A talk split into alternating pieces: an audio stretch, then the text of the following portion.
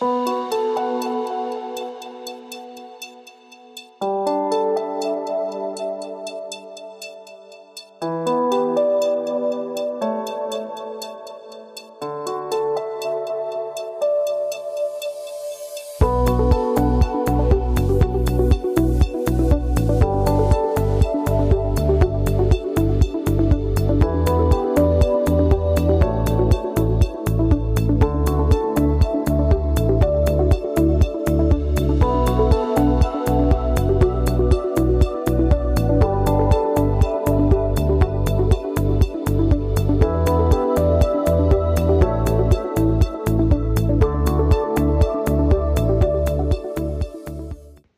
bienvenidos al programa del día de hoy. Habla Juliana Mejía y voy a ser su host en el programa. Para los que estuvieron en el episodio número uno sabrán cuál es el tema del que vamos a hablar, pero para los que no, les informo que el tema es ¿por qué si se aprende en tiempos de pandemia? Y este tema lo vamos a tocar con nuestro anterior invitado, Diego Gallardo. Buenas tardes y agradecerles por haberme invitado de nuevo. Me comentan que tienen algunas dudas, ya que no me expresé a profundidad acerca del tema en el episodio anterior, y es por eso que me encuentro aquí para aclarar sus dudas.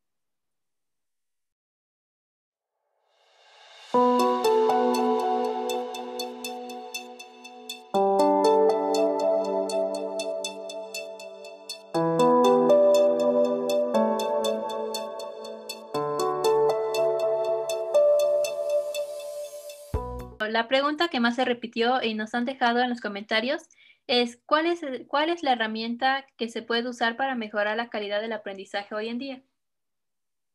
Claro, con mucho gusto responder a esta pregunta. Las herramientas que se pueden utilizar son Zoom para las reuniones debido a que se pueden crear sesiones de grupos fomentando la creatividad y la interacción entre los alumnos. También es conocida la plataforma Classroom que ayuda con las asignaciones de tareas enviadas por el profesor. En esta se podrá evaluar y adjuntar archivos de los estudiantes.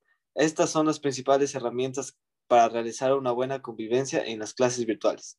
También depende mucho de la responsabilidad de cada uno de los estudiantes al momento de aprendizaje, ya que al estar en casa existen varios distractores que perjudican el estudio de cada uno de los estudiantes. Eh, otra pregunta es, ¿el aprendizaje depende únicamente de los alumnos o de los maestros? Pero antes de responder, quiero, me olvidé de preguntarte, ¿cómo estás? ¿Cómo has estado esta semana? Eh, muy bien, muy bien. Eh, he, estado, he estado preocupado porque algunos, la población del Ecuador ha estado muy distraída, específicamente los estudiantes, tras las clases virtuales y eso nos puede perjudicar en un futuro, ya que no tendremos ciudadanos responsables que puedan manejar un país completo.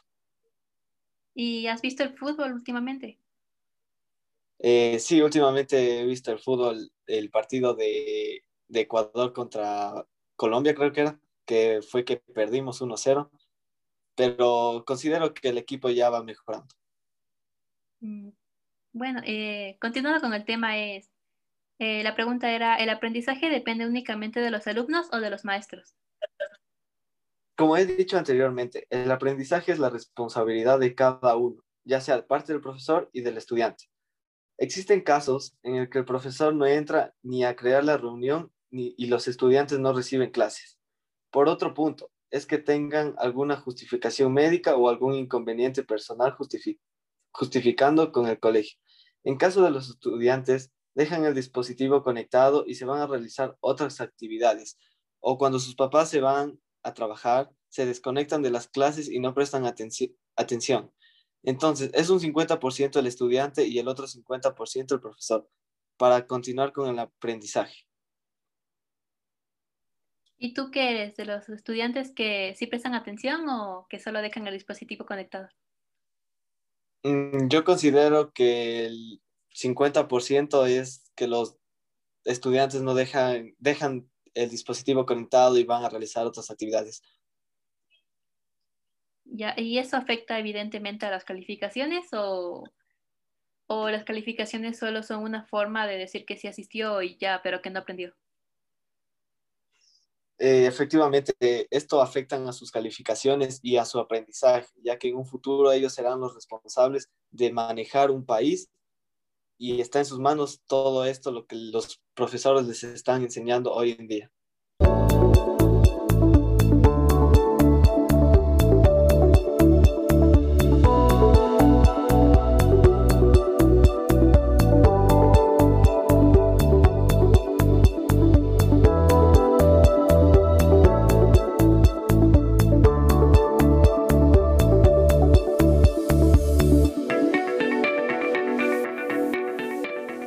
Bueno, lamentablemente se nos ha acabado el tiempo, pero quiero agradecerle a Diego por haber vuelto y por haber expresado de una mejor manera lo que él trató de decir en el episodio número uno.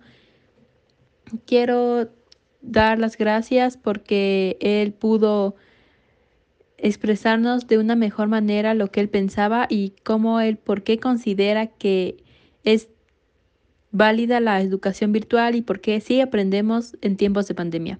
Muchas gracias. Nos vemos en el episodio número 2. Estoy muy agradecido con estas dos intervenciones que tuvimos el día de hoy, agradeciendo nuevamente por su invitación al programa. Si surgen más dudas, comuníquense a mi página web que es www.clasesvirtuales.com. Ahí responderé sus dudas e inquietudes que tengan hacia mí. Muchas gracias. Muchísimas gracias a ti, Diego, por habernos acompañado. Y para todos nuestros oyentes les recuerdo que el episodio número 3 y el último episodio tratará el por qué no se aprenden clases virtuales con nuestro invitado también Alejandro Cadena. Muchas gracias, nos vemos.